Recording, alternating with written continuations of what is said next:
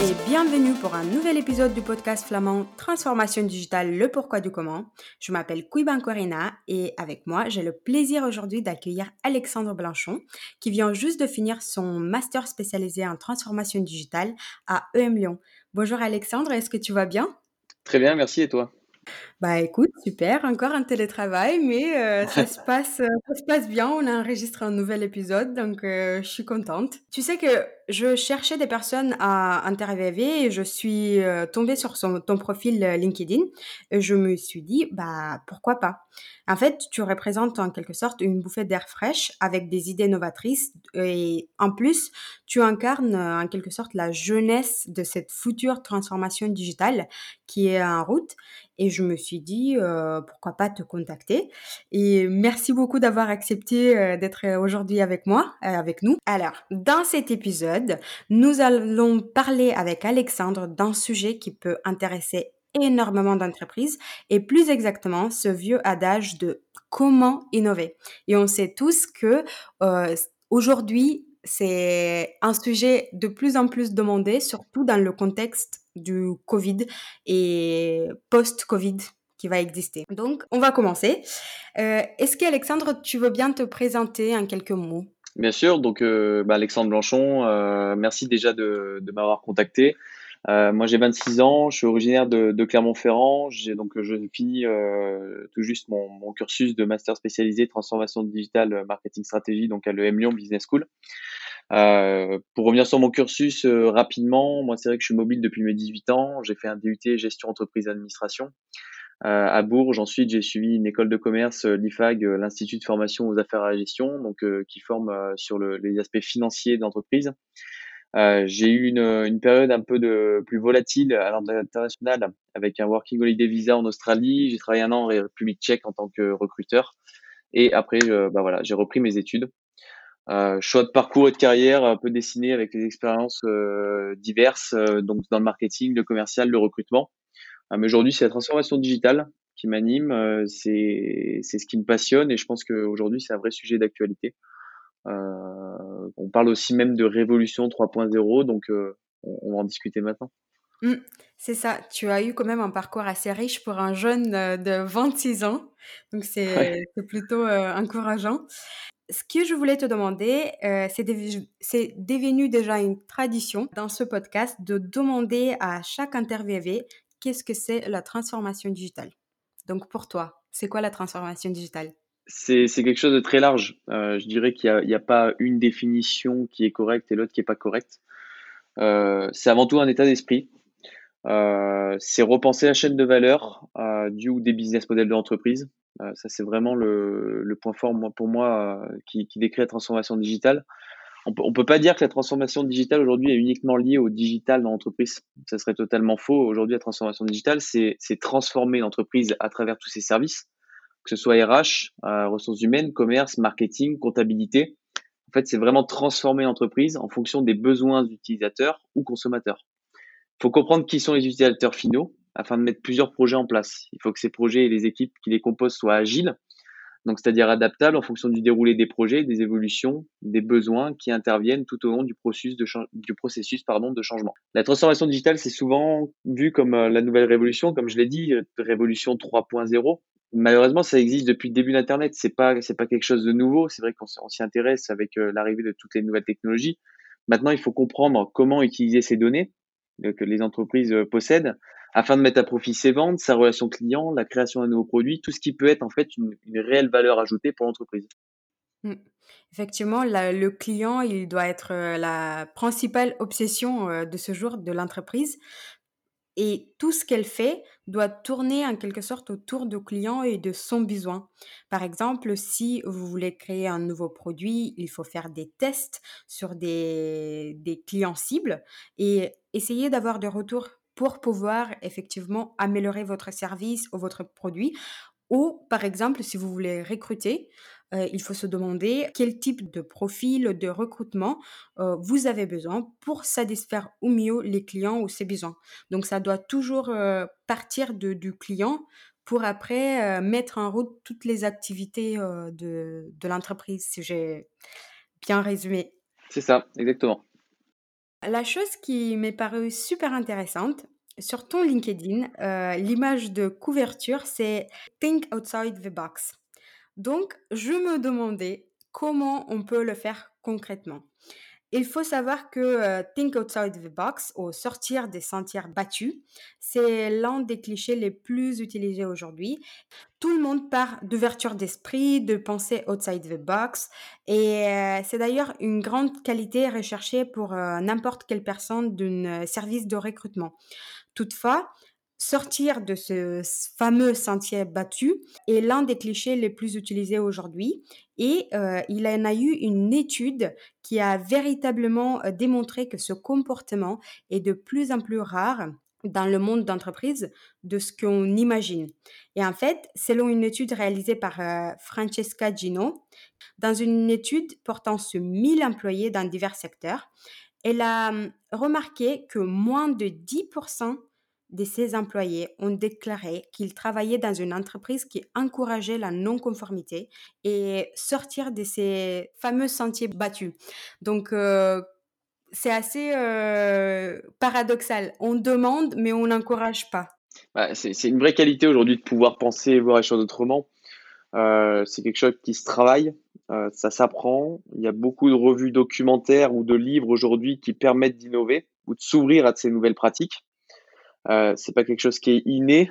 Euh, il faut de la créativité, souvent du bon sens, afin de mettre en place des projets novateurs, euh, parce que la solution est bien souvent moins éloignée que l'on ne le pense.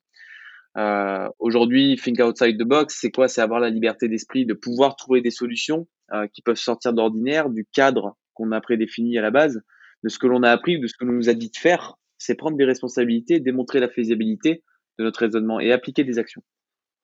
Après, il y a une méthodologie à cela.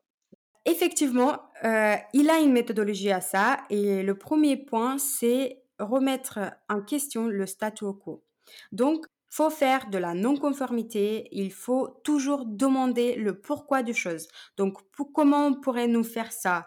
Qu'est-ce que se passerait-il si on le fait pas? On peut prendre un exemple de cette activité. Vous pourrez, par exemple, demander à vos employés de imaginer qu'ils travaillent pour un de vos concurrents et ils doivent en quelque sorte attaquer votre entreprise. De cette façon, vous allez voir quels sont vos points les plus vulnérables et vous pourrez agir euh, en conséquence. Le deuxième, c'est adopter une perspective plus large et osciller entre des contenus inhabituels. C'est vrai que parfois, le fait d'avoir des informations qui viennent des horizons très éloignés, ça permet d'avoir une euh, image plus globale d'une problématique et de trouver des solutions qui sont innovantes.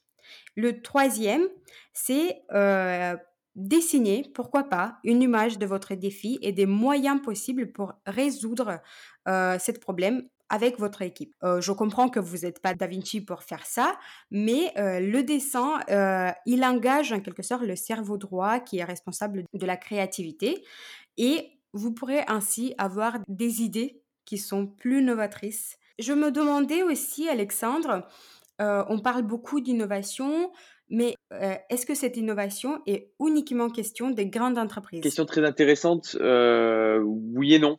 Euh, ça dépend bah, qui se pose la question. Oui, euh, car les entreprises, euh, voilà, les grandes entreprises possèdent des services dédiés uniquement à l'innovation, des labs comme comme Decathlon qui permettent d'essayer voilà des nouveaux concepts. non, aussi, car tout le monde peut innover à son échelle. L'innovation, c'est avant tout une histoire de méthodologie, comme tu l'as bien expliqué, voilà, de temps. Il faut consacrer du temps à l'innovation et d'ouverture d'esprit. Euh, je reviens sur un des modules de mon master spécialisé, donc qui était intitulé Tout le kit innovation et créativité, euh, qui était présenté par Paul, euh, Paul Millet, ancien écrivain de plusieurs livres portés sur l'innovation.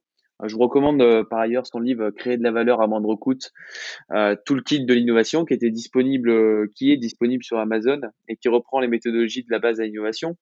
Euh, si on peut expliquer par exemple la méthode traditionnelle euh, de, de, ce Paul Millier, c'est l'entreprise en un qui détermine ce qu'elle veut faire, peut faire et sait faire avec des moyens financiers ou des compétences qu'elle dispose. En deuxième point, un bilan général des forces et faiblesses. En fonction de son bilan, elle fait émerger des dizaines d'idées, le consommer, le faire, le distribuer. En troisième point, la sélection. On garde une vingtaine d'idées, on pondère selon le coût du projet et l'accès à des fournisseurs externes. Quatrième point, le classement, la hiérarchisation des idées. Cinquième, choix en fonction des priorités. Et le sixième, portefeuille de projets en cours. Voilà, il y a toute une hiérarchisation qui se fait en fonction de, la possibilité des projets. Tout ce processus permet donc de créer de la valeur à moindre coût pour les entreprises qui ne disposent pas forcément de pôle innovation. Et selon toi, comment, par exemple, les PME peuvent innover aujourd'hui?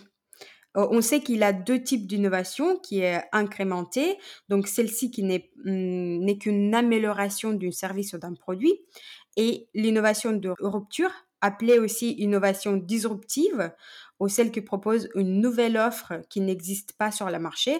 On peut reprendre l'exemple de Uber, d'Apple. Donc, pour se différencier, euh, en quelque sorte, il faut faire mieux ou différemment. Bien sûr. Alors, moi, c'est vrai que je reviens sur le, mot disruptif.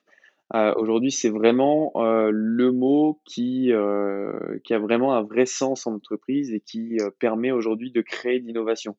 Aujourd'hui, la disruption, c'est vraiment trouver des choses qui n'ont pas été faites et qui permettent vraiment de créer une valeur ajoutée pour l'utilisateur ou le consommateur final, que ce soit en interne ou en externe, euh, qui, c'est vraiment la chose la plus importante.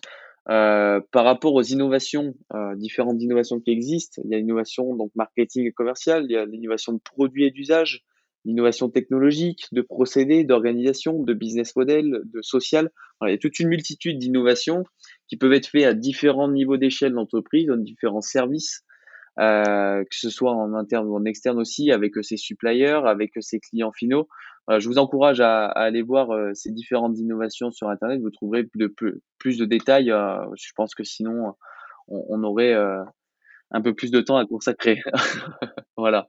C'est un petit peu long à expliquer chacune, mais le plus important, il faut savoir que vous pouvez innover à plusieurs échelles de votre entreprise. Et euh, vous pourrez trouver tous ces types d'innovations. Dès que vous les recherchez sur Internet, euh, elles sortent. Il y en a plein de ressources, plein de documents, plein de livres. Ce qui peut être intéressant, par contre, euh, c'est comment faire pour trouver ces, nouvelles idées porteuses de valeur bah, Je dirais numéro un, et de loin, c'est vraiment, et puis c'est assez rébarbatif, mais c'est être à l'écoute, comprendre le client et le consommateur. Aujourd'hui, une entreprise, elle crée des produits ou services de valeur en fonction des besoins du client. Euh, le panel de choix de services aujourd'hui est trop fort euh, pour, qu'on puisse penser qu'une innovation seule suffise. Il faut vraiment qu'elle ait un intérêt pour le consommateur et c'est ce qui va justement l'amener à le fidéliser. Ce qui peut être intéressant, c'est aussi lire beaucoup et dans différents univers, comme j'ai déjà précédemment dit. Cela permet de sortir en quelque chose de la routine et de trouver des nouvelles idées. Oui, euh, c'est vrai que moi j'aime beaucoup prendre euh, l'exemple de, la politique, c'est intéressant, c'est-à-dire que comment fait-on pour réellement comprendre euh, ce que pensent les gens de gauche si nous sommes de droite et inversement? C'est quelque chose qui est assez simplicite, simpliste, pardon, c'est lire une revue de gauche et analyser comment elle fonctionne, quelles sont leurs priorités. Voilà, ça permet de vraiment comprendre qui sont les différents clients, qui sont euh, vers qui on va s'orienter pour vraiment créer le produit ou le service qui répond à notre panel de consommateurs, à notre persona en fait. Également, on peut commencer par exemple par la pire idée pour résoudre un problème. Donc, cela va permettre de briser la pression et va euh, donner, euh, va nous permettre de décomposer les différentes facettes de ce problème posé pour enfin trouver la meilleure solution par exclusion parce qu'on a écarté les pires idées et on reste avec ce qui est le mieux. Euh, moi, pour conclure, je dirais qu'il y, a quand même l'application d'une méthode euh, qu'on a beaucoup abordée cette année et qui me paraît, euh, qui me paraît maintenant évidente, mais pas forcément pour, pour le commun des mortels, c'est le design thinking. qui est maintenant obligatoire en entreprise. Design thinking, on peut le définir comme une méthodologie innovante qui permet de transformer les idées et les projets en actions réelles et en prototypes tangibles c'est vraiment une, source de réflexion, de pouvoir euh, créer de, petits groupes euh, de réflexion dans une entreprise pour pouvoir voilà créer prototyper euh, des solutions ou des services et ensuite les faire perdurer dans le temps et les faire sortir pour qu'elles puissent prendre prendre de la valeur dans l'entreprise. Mmh, c'est vrai qu'on entend énormément de ce design thinking, heu, aujourd'hui. Heu, je pense que ça peut être intéressant d'aborder peut-être, heu, dans un nouvel épisode, comment, le mettre en place au sein de l'entreprise. Moi, j'ai trouvé une information aussi, super intéressante par rapport au processus créatif et lui, il divise effectivement, le processus créatif en 4 étapes. La première, c'est la préparation, heu, où on décrit le problème, les objectifs, les exigences. La deuxième, c'est l'incubation. Donc on prend le temps d'assimiler cette donnée, d'établir des nouvelles associations. Dans cette étape, c'est compris l'écriture libre, de dresser des listes, échanger des idées avec de nouvelles personnes. La troisième, c'est le moment, heu, de révélation. Et la quatrième, c'est l'évaluation qui permet de vérifier ou rejeter une idée. Cette méthode, elle est assez simple, mais c'est vrai qu'on n'y pense pas euh, vraiment quand on veut innover. Donc ça peut être, pourquoi pas, une piste pour euh, les entreprises qui veulent euh, innover. Nous, comme tu sais, on travaille énormément avec les experts comptables. Et je me demandais, est-ce que l'expert comptable, il peut innover aujourd'hui? Comment? Est-ce que tu as un avis sur cela? Alors, je n'ai pas forcément assez de, de, recul ou j'ai pas assez de, de connaissances dans l'expertise comptable pour vraiment donner une, une solution concrète une méthodologie euh, à, à, à suivre.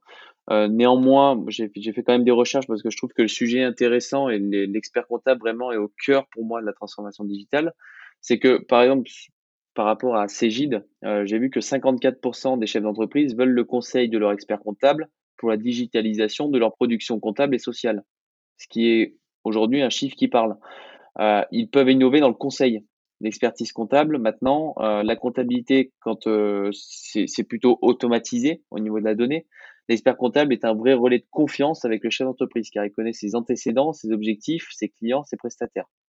Il doit innover dans la digitalisation de ses processus, notamment avec la dématérialisation des documents voit encore un trop grand nombre d'experts comptables qui demandent des papiers à leurs clients pour ensuite les scanner. C'est de la perte de temps pour tout le monde. Il doit plus s'orienter sur l'expertise que la comptabilité pure et dure, euh, parce qu'aujourd'hui, euh, bah, comme je l'ai dit, c'est automatisé. Euh, l'expertise humaine est vraie, une vraie plus-value au métier et donc elle nécessite un accompagnement au développement des sociétés. Ils peuvent par ailleurs se spécialiser par exemple en expertise data afin de comprendre et jouer avec la donnée qui est disponible en entreprise euh, pour, euh, pour orienter euh, les, investissements ou les projets futurs. Surtout, il faut savoir que les experts comptables, c'est c'est le métier où il a le plus de data.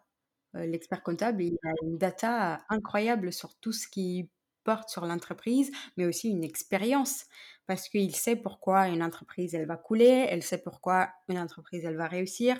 Ils ont des clés de lecture différentes et en ce sens-là, ils peuvent énormément aider l'entreprise et l'entrepreneur. Bien sûr.